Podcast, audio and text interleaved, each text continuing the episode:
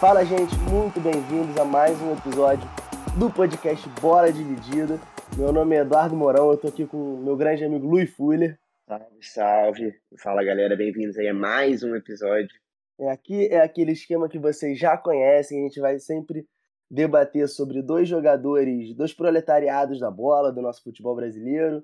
E a gente tem um duelo hoje que é muito legal, acho que é um duelo que está em voga, mas antes disso, eu queria lembrar de pedir a todos vocês que ainda não seguem a gente nas redes sociais para nos seguir, arroba Bola Dividida Pod, tanto no Instagram quanto no Twitter.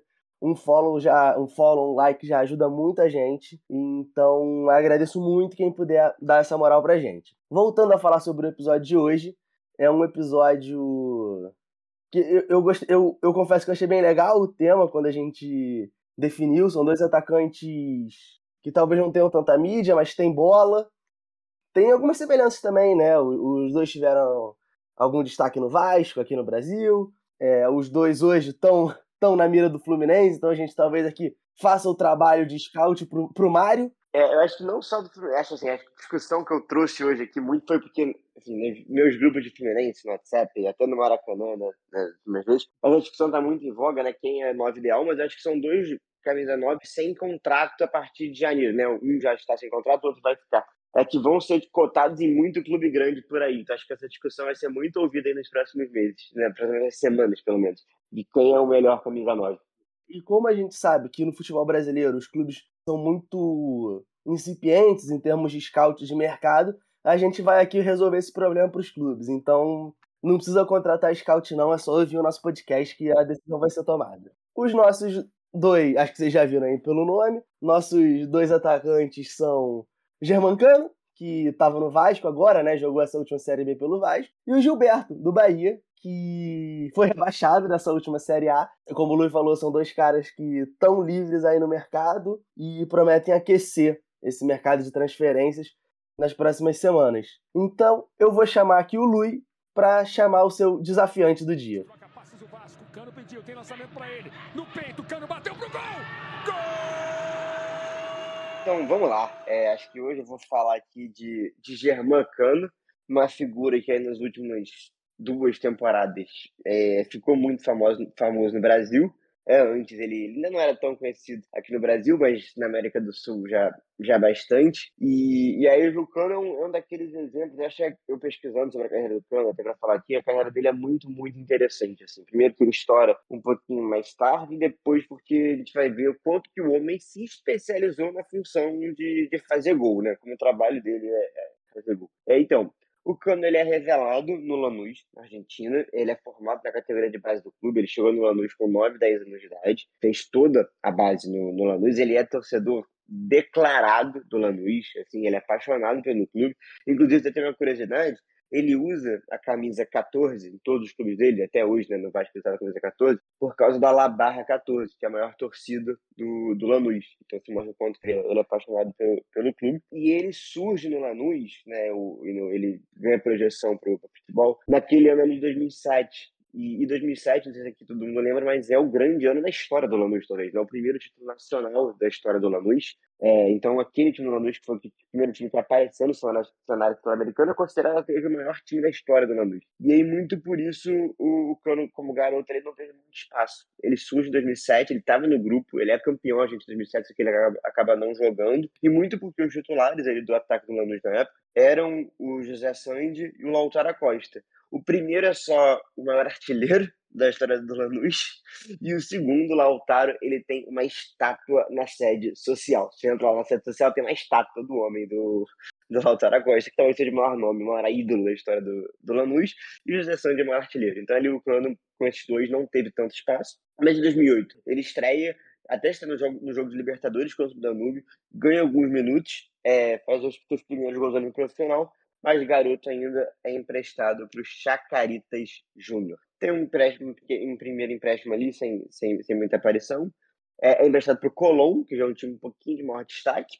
Mas ele vai fazer o primeiro sucesso dele mesmo no terceiro empréstimo, que é para o Pereira da Colômbia. E aí acho que na Colômbia vocês vão ver que é lá que o Cano começou a se achar. Né? É, é o primeiro destaque dele nesse Pereira da Colômbia No, no campeonato colombiano naquele ano, é, o time é rebaixado, que o Pereira né, não, não deve ser grande coisa, a gente imagina, mas o Germancano fez, fez 10 gols.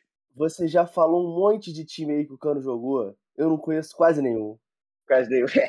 É. O Isaac era dele, ele é um grande andarilho do futebol sul-americano, nesse, nesse início até ele realmente engatar. É, e aí ele faz 10 gols no Pereira, é, mas o Pereira é rebaixado. Ele vai para o Nacional do Paraguai, né? Um time bem tradicional do, do, Paraguai, mas também não, não se entende muito lá no, no Paraguai. Até que, em 2012, o homem chega no Independiente Medellín, lá nas terras de Pablo Escobar, para falar com o cartel de Medellín, com aquela galera lá. E, e ali, o homem se encontrou.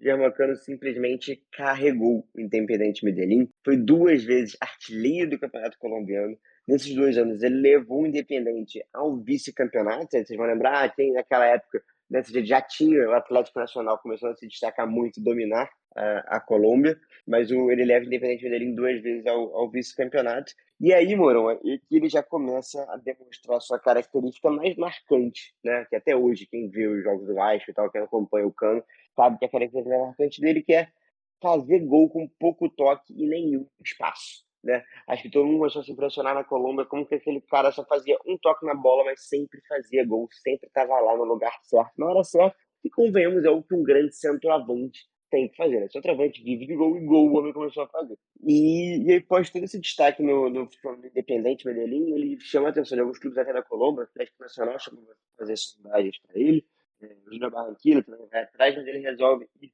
para México. Né? E aí, por causa do dinheiro, né? O futebol sul-americano quem se destaca ou vem para o Brasil ou, vai para o México.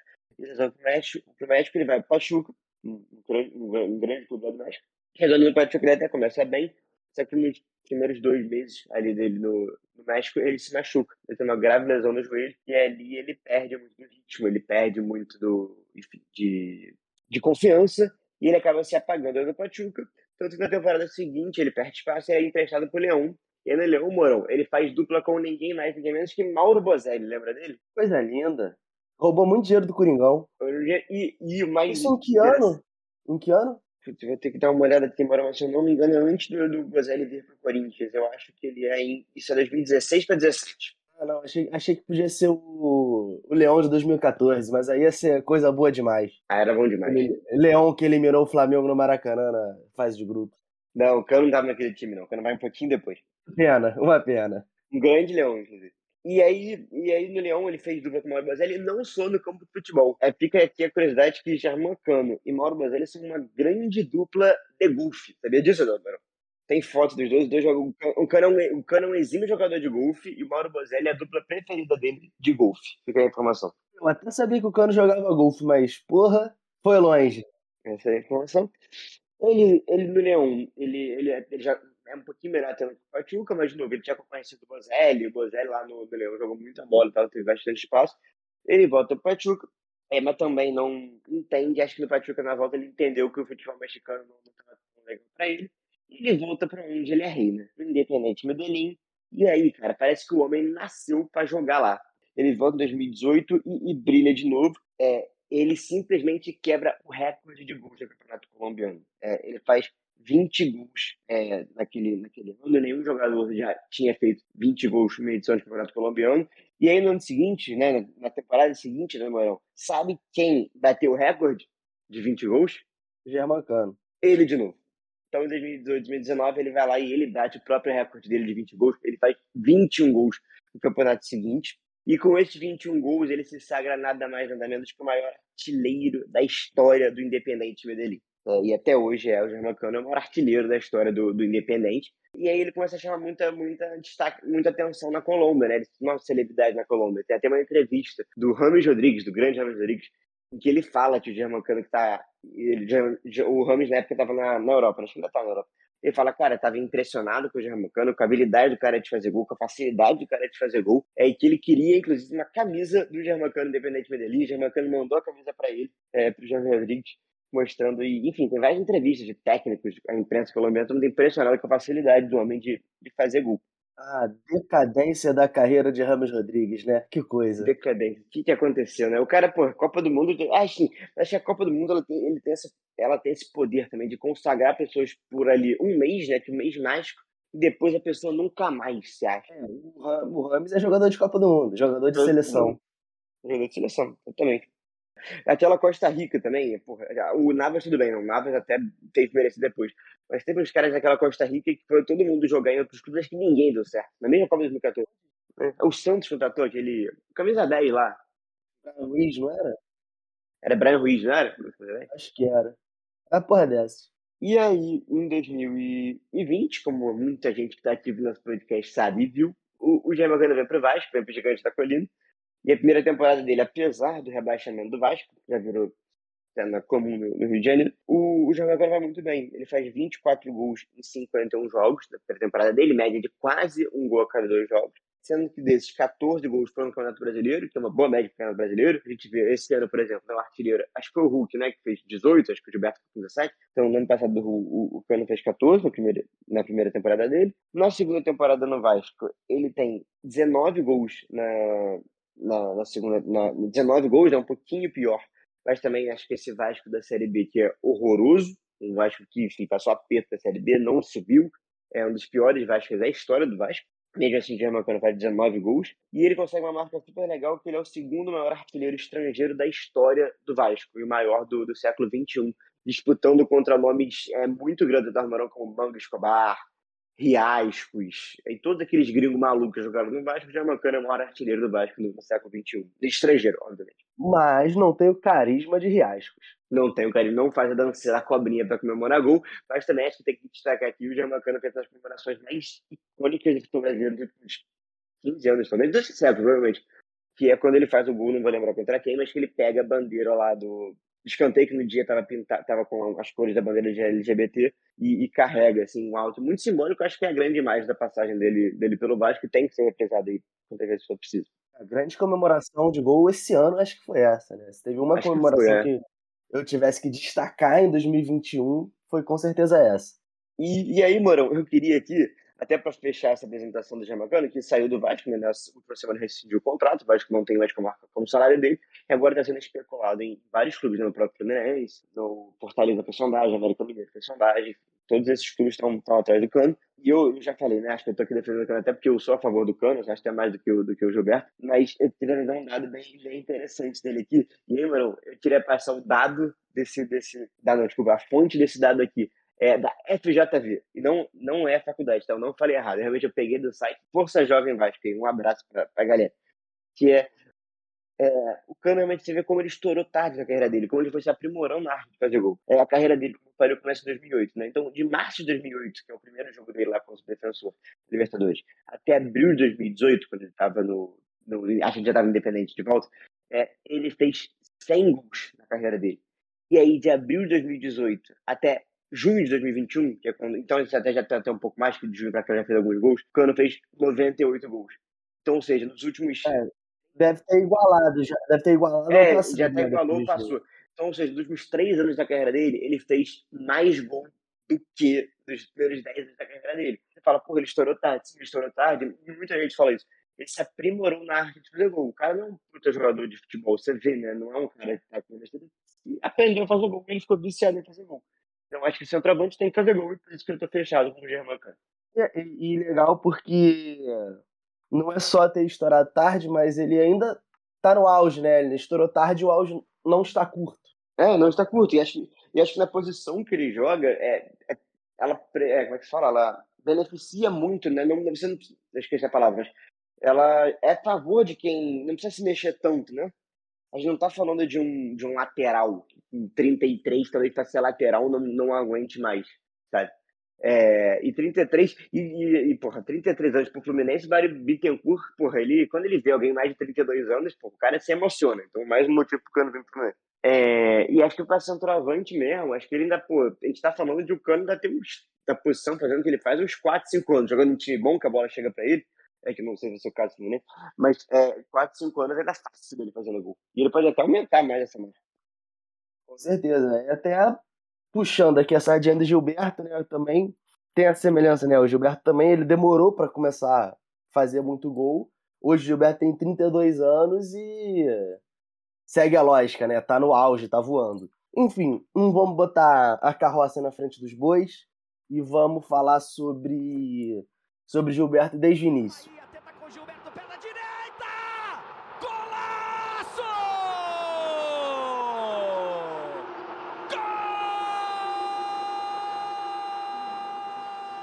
Ele foi revelado pelo Santa Cruz, né? Em, em 2009 ele é artilheiro do Pernambucano Sub-20 pelo Santa Cruz. É, sobe profissional, roda um pouco, né? Ali por empréstimo. Em 2010 ele foi emprestado para o Vera Cruz para disputar o Pernambucano. E pelo Vera Cruz ele vai muito bem, né? Faz 12 gols em 18 jogos. Volta para Santa Cruz. E aí tem o Pernambucano de 2011, que é o. Eu acho que é quando o Gilberto estoura. E eu digo estourar como ser olhado pelo mercado nacional. O Santa é campeão em cima do esporte. O Gilberto é o vice-artilheiro da competição, com 12 gols. Ele é eleito melhor atacante do estadual. Ele e o Santa Cruz ganha em cima do esporte com um golaço no meio da rua do Gilberto. Então, esse estadual dele, esse pernambucano, chamou a atenção de clubes gigantes brasileiros e ele assina com o Internacional. É, ele estava quase certo com o Corinthians do Tite de 2011, que, acho que sendo bem honesto, ele não teria muito espaço, não que ele teve no Internacional depois, mas é, eram dois times que estavam bem servidos ali na frente. Morão, eu concordo com você, que talvez não tivesse muito espaço, mas aquele time de 2011 do Corinthians, até o 2012, a grande parada é que nunca teve um camisa 9, né? Muitas vezes, até a gente falou no episódio do Danilo, que o Danilo funcionava muito bem sem. Funcionava muito bem sem, né? Jorge Henrique e Emerson Sheik. Até que chegou o Guerreiro, né? Até que chegou o Guerreiro, sim. O Guerreiro, se não me engano, chega em 2012. Chega no, ele não é campeão da Libertadores, mas é do Mundial. E aí o Gilberto assina com o Inter, né? E lembrando que em 2011 o Santa Cruz era um time que estava na, na, quarta divisão. O, o, Santa Cruz ele já tinha completado a escadinha do descenso e estava disputando a sua terceira quarta divisão. Quatro anos depois está na Série A de novo, né? Foi, foi. Série D. Eles ganharam a Série D em 2011, Ganharam não, mas subiram, subiram da 112, subiram da B em 13, subiram da A em, pra A em 14, eu acho. Algo assim. Não, não foi é, tão linear não, que eles jogaram em 2016. Acho que é 2016, que é o time do Kenny do Grafite. Exato. Enfim, consegue no Inter, mas tem muito pouco destaque, é emprestado pro esporte, lá ele não tava com muito espaço. Ele faz seus sete golzinhos ali pelo esporte, ele vai no meio de 2012 pro esporte, né? Ele não teve muito espaço no Inter, é emprestado pro esporte no meio de 2012. Ele tem algum mínimo destaque ali, joga 25 jogos, faz 7 gols. E ele vai bem antes do contrato de empréstimo dele acabar. O técnico do Internacional pede ele de volta. O técnico do Internacional que era Dunga. Excelente. Relembrar né, de Dunga como técnico no futebol brasileiro. O Dunga pede ele de volta, mas mesmo assim ele acaba não tendo tanto espaço. No Inter ele acaba jogando muito de ponta, porque nessa época foi o, aquele breve período que o Leandro Damião estava jogando muita bola no Inter. Teve isso. Teve isso. Leandro Damião, quando surgiu, todo mundo aqui que está ouvindo achou que ele ia dar em jogador. Todo mundo mesmo. O próximo camisa nova do futebol brasileiro. Exato. Quando ele meteu aquela lambreta lá no Super Clássico da América, eu fiquei maluco. Fiquei maluco. Tô esperando até hoje o Damião estourar. O Inter é uma fábrica de centroavante que tem tudo para estourar e não estoura. E o Gilberto acabou jogando muito mais de ponta lá, né? Então não fazia tudo gol, né? Não jogava na posição dele. O Dunga não dura tanto tempo no cargo, ele não tem tanto espaço. E em julho de 2013, ele é emprestado. E aí realmente ele ganha um destaque grande. Ele é emprestado em julho de 2013 para jogar o Brasileirão pela Portuguesa. Vai muito bem. É... Ele é uma das peças fundamentais para evitar em campo ali o rebaixamento da Lusa. Ele faz 14 gols em 24 jogos, ele é o quarto artilheiro do campeonato de 2013. Bem, cumpriu a missão, né, de, de tentar manter a luz em campo. Aí a gente sabe aí que fora de campo teve um escândalo aí, o Lusa Gate, né? A gente já falou nesse podcast, já citamos nesse podcast antes que o André Santos jogou no sábado e mataram a Lusa, né? Depois disso mataram a Lusa e o Gilberto também não fica, né, para disputar a Série B, porque o, esse destaque dele na Série A pela Lusa fez o chamou a atenção da MLS. Ele vai jogar no Canadá, no Toronto FC, vendido por 7 milhões de reais. Não era um grande titular, né? Ele faz 7 gols lá, 4 assistências. Porque o grande titular do Toronto FC era o inglês Defoe. Qual que é o primeiro nome do Defoe? German. O, era o inglês German Defoe, né? Cara. Essa tem aquele. Tem vários jogos daquele, né? Tipo, de, ah, jogou com quem, jogou não sei o que. Se me falam que German Defoe e Gilberto jogaram juntos, eu fico três dias não acerto. Cara, então, eu vou te falar de um lance que você com certeza já viu deles dois. Ah, já dá falta, né? Dá falta, exatamente. Ele. A grande marca dessa passagem do, do Gilberto na MLS era uma falta que tinha para bater, que o Defoe pega para bater, o Defoe, pelo que falam, o Gilberto fala, ele era uma estrelinha do cacete lá na eu MLS. Que era Defoe. Eu lembro do vídeo e não lembro que era Defoe. Mas... É, o Defoe. E aí o Defoe e o Gilberto brigam para ver quem vai bater a falta. O Defoe era estrelinha, dono do time. O Gilberto dá tapa na mão do Defoe e tudo mais. Gilberto pega a bola, bate a falta e faz um golaço. E aí realmente toma essa, Defoe, porque tem que, tem que respeitar o, Gibagol, o Gibagol. Entre Gibagol, Cano e Defoe, tenho certeza que o Defoe é minha terceira opção. De longe. Eu, e eu tô falando de Defoe no auge. No auge. Defoe, Defoe de seleção Defoe. inglesa. Defoe no futebol brasileiro, cara. Não é, não é nem ser conhecido. Tá, nenhuma condição. E aí depois, é, ele faz 2014 no Toronto e é emprestado em 2015, no começo do ano, pro Vasco. Joga o estadual pelo Vasco, ele vai muito bem no estadual, né? Faz nove gols no estadual. O Vasco, o Vasco é campeão carioca depois de 12 anos, né? Em cima do Botafogo até em 2015. O respeito voltou, era o Vasco do respeito, o Vasco do Eurico. O, o técnico era o Doriva, mas aí depois que sai o Doriva, entra o Celso Rotti. Celso Rotti, né? Meu Deus do céu. Entra o Celso Rotti Gilberto perde espaço, pede para sair, volta para MLS, ele é negociado com o Chicago Fire. Bem, a gente sabe como é que terminou nessa temporada do Vasco, né? A temporada do respeito termina com o Vasco voltando para a Série B. É, era o Vasco que o Nenê, que o Nenê chegou, do Rafael Silva. É, chega Nenê e Jorge Henrique para tentar salvar. Jorge Henrique, é. Isso em 2015, né? 2015. O Jorge Henrique que a gente falou aqui lá 2011, 2012, 2007, 2015, ele chega para salvar o Vasco.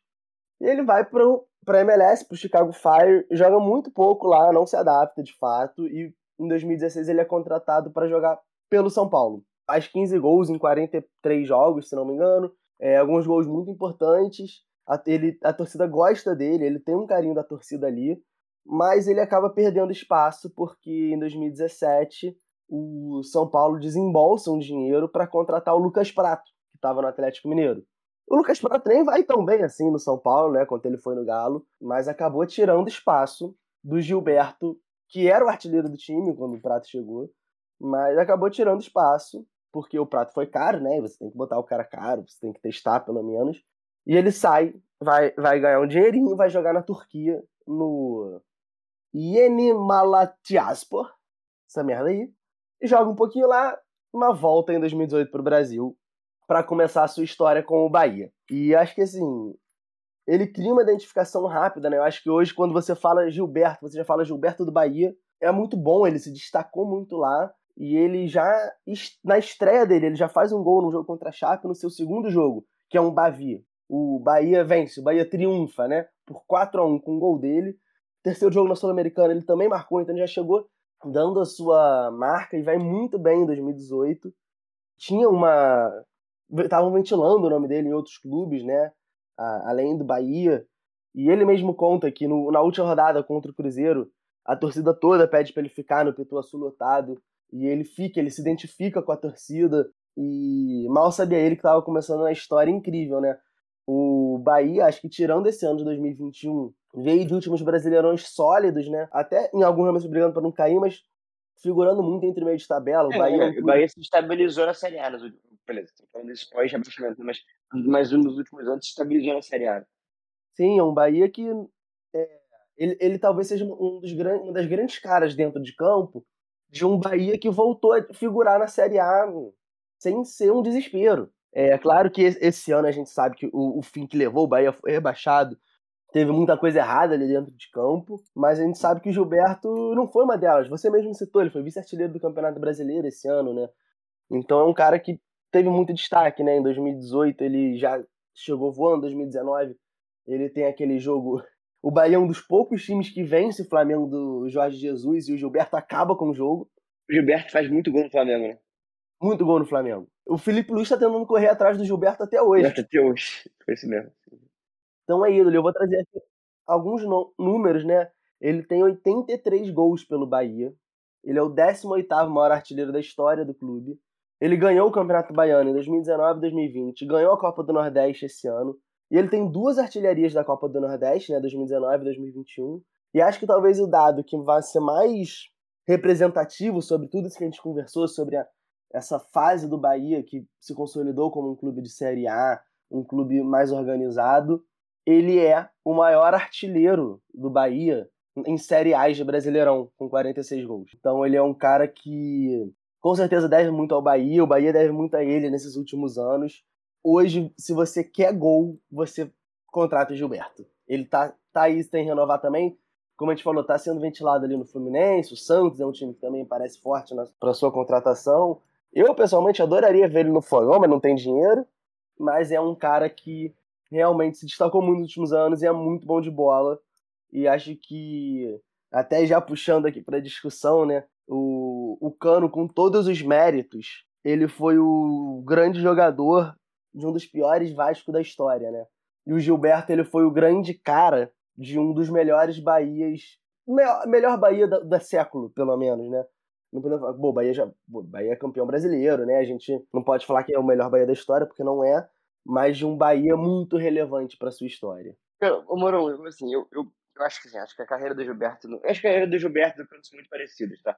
Mas acho que eu, o Gilberto Bahia tudo bem, acho que ele tem grande destaque, acho que agora ele vai para um clube, vai para o Fluminense, vai para o vai, vai, vai até o, acho que vai ter que voltar para o Corinthians, que eu vi também, tipo assim, vai para um, um, centro maior, mas centro maior é foda, né? Vai para um clube, vai continuar a Série A, vai para o jogar uma Libertadores, mas eu acho que o Gilberto ele tinha um surto coletivo. Eu falo isso lá na torcida do Fluminense ontem, discutindo, falando, cara, assim, beleza, você tá falando de um cara que fez, porra, foi bem na Bahia, mas assim, eu não acho o Gilberto esse caralho, esse cara esse Atlético foda. Então, antes do Bahia, que ele foi bem, óbvio, aí, mas assim, tem os destaques dele, ou o Vasco, jogou seis meses ali no Vasco, né, no Campeonato Carioca, a respeito, voltou com aquele Carioca que o Vasco parecia que tava jogando na Copa do Mundo contra, tipo, o resto que tava ali, né, jogando por jogar. O Inter, no Inter não foi bem, no, no, São Paulo, tudo bem, fez um golzinho ou outro, mas foi, foi preterido. Acho que o Gilberto andou muito e, e pouco entregou. Sim, sabe? Acho que o Germano não é aquele explode, independente, ali. Mas, cara, o cara é viciado em fazer gol. Eu sou travantista, vive de gol. É, ainda falar, ah, o Gilberto fez gol do Bahia, fez, mas, cara, o Gilberto tem muito, é conhecido por ter muitas secas sem fazer gol, né? E aí, falar, ah, um atacante móvel, que sabe fazer com a bola, tudo bem, ele sabe jogar bola, mas, cara, o cara me falou de centroavante, né? Que o trabalho dele é, é fazer gol. Assim, eu acho que o Germancano dominou essa posição de, de fazer gols, né? É, mas também acho que a gente sabe hoje como. E é claro que cada modelo de jogo tem o seu atacante ideal, mas um atacante móvel ele acaba abrindo muitas possibilidades, né? Como o Gilberto. É um cara que gera muito gol, né? Ele consegue gerar muitas ocasiões, muitas situações ofensivas pro Bahia. É, não à toa ele foi. Ele é tão amado pela torcida, não é só pelos gols, não é só pela identificação. É pela entrega dentro de campo também, por, por abrir espaço, por dá assistências. É um cara que, pô, se, pô, se você bota no cartola aí, pode ter certeza que é gol, e assistência, gol ou assistência sempre. Cara, eu acho que ele fala, eu acho fantasioso isso. Eu, eu acho que, tipo, assim, acho que se o apesar da passada do, do Gilberto ter sido boa, eu acho que se não fosse esse último ano agora, que muito bem de fato, acho que ele não seria cogitado. Eu acho que ele estaria indo para um. Acho foda até pra carreira dele, mas ele estaria aí, tipo, no Bahia também ia, uma Série B daqui a pouco, ia disputar outras coisas eu, eu não consigo ver esse, esse jogador todo no, no GB. Atlanta de Kevin Melinho, que vem pro Fusão, posta gol pra caralho, mete gol Libertadores e, e tudo. Mas é Melinho, e acho que o Giavancano, cara, de novo, ele estourou tarde, estourou tarde. Também já falar, ah, mas, porra, o Cano, vocês estão vendo só agora que é boa fase. Mas, cara, nos últimos três anos e meio, eu falei que o cara fez 100 gols. Assim, o cara aprendeu, de fato, a fazer gol, e o cara se especializou nisso. E é por isso que eu fecho com. É, nessa série B ele não conseguiu fazer muito, não. É, o único problema do cano é bater pênalti. Não pode deixar, não, pode deixar o cano bater pênalti. Se for importante, então. Não esquece. Aí não dá ponto. Acho que aí realmente. Melhor não. Melhor não. Ah, eu ia falar que Germano e Gilberto podem até fazer uma dupla de ataque. Que encaixa. Podem. Eu acho que o time vai ter que correr pra caralho. Mas time vai ter que correr pra caralho. Não dá pra ter um meia clássico cerebral, não. Tem uns oito caras pra carregar piano. É, três volantezinhos, rápido. Mas eu acho que, assim como o Germancano, nenhum de nós vai decidir. Então, a gente chamou aqui um, um convidado, acho que muito especial, um grande amigo nosso, um, um grande tricolor, um, um cara ímpar, que é Júlio César Chiarelli, para desempatar né, entre Germancano e Gilberto, dar a palavra definitiva, a palavra que vai definir o futuro do mercado de transferências nas próximas semanas.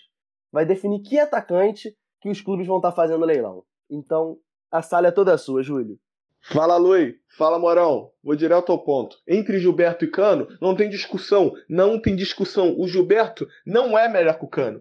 Ele é muito melhor que o Cano. Mas muito melhor que o Cano. O Gilberto faz muito mais gol que o Cano. O Gilberto é muito mais decisivo que o Cano. Muito. Eu gosto do Cano. Ele é uma pessoa legal, ele é uma pessoa legal, ele é um cara ativista, ele é um cara que tem um coração no lugar certo. Mas a bola ele sempre coloca no lugar errado. É inacreditável. Imagina você falar que um cara é um bom atacante, é um bom centroavante e tem 11 gols na Série B. Como é que um bom centroavante tem 11 gols na Série B? Como é que o batedor de pênalti do time não sabe bater pênalti? É inacreditável uma coisa dessas. É inacreditável. Eu acho o Cano ok. Ok. No máximo no máximo. O Gilberto é muito melhor que o Cano. O Gilberto, num campeonato em que o Bahia tá brigando, chegando na última rodada brigando para não cair, o cara mete 15 gols. O cara mete 15 gols. Tem quatro. Quatro atrás do Hulk só. Porra, pelo amor de Deus, não tem comparação. Não tem comparação. Ó, você não pode chegar e falar, ah, eu torço por um futebol brasileiro melhor, eu luto por um futebol brasileiro melhor, por um nível técnico melhor, e sai na rua dizendo que o Cano é melhor que o Gilberto. Porra, se o nome do cano fosse André Lima, fosse Robson, ninguém ia falar isso. Ninguém, ninguém ia olhar pro cara que faz 11 gols na Série B e falar que o cara é bom. Isso não existe. Isso não existe. O Gilberto é aquele centroavantão clássico, aquele cara lá paradão e tal, meio poste. É, não mete gol. Crava. Crava. Muito melhor que o Cano. Pra mim não tem comparação. Ah, mas o Cano ganhou isso aqui na carreira, o Cano jogou o Mundial de Clubes. Foda-se. Foda-se, não é melhor que o Gilberto. O Gilberto é muito melhor que o Cano. Se eu pudesse escolher para o meu time, para minha seleção, para qualquer lugar na vida, eu escolheria o Gilberto. É isso, Luiz. É isso, Morão. Forte abraço para vocês. Sucesso. Júlio César, primeiro um grande abraço para você, cara. Sabe que eu sou, sou muito seu fã. Mas hoje você está completamente, além de exaltado, o senhor está completamente equivocado. Sérgio. É, de novo, você está caindo na falácia do cano que ah, estourou tarde, não sei o quê, e faz e tudo, e, e etc. Amigo, Júlio, o cara estourou tarde, já está aí entregando muito mais gol que muito atacante que está aí há muitos anos não entrega, sabe? E, de novo, acho que o Gilberto, esse surto coletivo que é o Gilberto agora nessa temporada, não sei o quê, eu acho que vai ser. Eu vou, vou dar um exemplo aqui, é até de um jogador que a gente até citou nesse podcast, que é alguns. Foi no segundo episódio, que é o André Balado o André Balada tem aquela grandíssima temporada no esporte, ele vai pro Corinthians na temporada seguinte com um puta salário tudo, e, não funciona, gente. Eu acho que o Gilberto é o mesmo. Acho que ele vai pegar um puta contrato agora com 33 anos, virou um dos grandes atacantes do brasileiro e não entrega. Sou de um Gilberto. Mas enfim, como esse podcast é democrático, vou aceitar a opinião de Júlio César, de Eduardo Mourão. E, e vamos embora, 3x3, mano. Eu tô empatado, isso que eu tô mais impressionado. A comparação Gilberto e André me doeu um pouco. Mas vamos lá. 3x3. O convidado é soberano, né, Luiz? Convidado soberano, sempre. Convidado soberano. Eu não teria nem coragem de discordar de Júlio César num áudio desses. Pois é, o cara ele, ele se preparou tanto, né? O cara se dedicou tanto. E, e é muito engraçado, porque acho que. Vou até falar aqui para fechar o episódio. É, esse. Eu tive a ideia desse episódio muito no, na discussão de WhatsApp, do, do grupo Fluminense, que vai ser o 9, que a galera passou uma tarde inteira, tava meio que trabalhando, não consegui parar muito pra ver, mas a galera discutindo quem é quem era, quem era melhor para ser começar. A galera é muito ocupada, né? Impressionante. É muito ocupada. E o Júlio, cara, o Júlio, está, o Júlio é, ele é muito hater do Germacano. Ele tava, tipo assim, muito fortemente discutindo no grupo sobre isso. Assim, cara. Então, muito obrigado, Julião. Eu já te amava antes, eu te amo ainda mais. Mas é isso, gente. Um, um grande agradecimento. Não esqueçam de seguir a gente no, nas redes, arroba bola dividida. E vamos que vamos. Daqui a duas semanas tem mais. Duas semanas tem mais. Natal, né? Será que a gente gosta? Pô, dá, dá pra fazer um episódio de Natal. Fazer episódio natalino. Joel Santana e mais alguém, foda-se. Dá pra fazer, técnicos, de técnico, né? Dá, dá pra gente fazer. A gente faz... Voltaremos em breve com o episódio natalino. Vai ter episódio natalino. Se tiver sugestões de, de, de, de duelo para episódio natalino, mandei. Estaremos aceitando. Um forte abraço, galera. Muito obrigado um pela audiência. Até a próxima.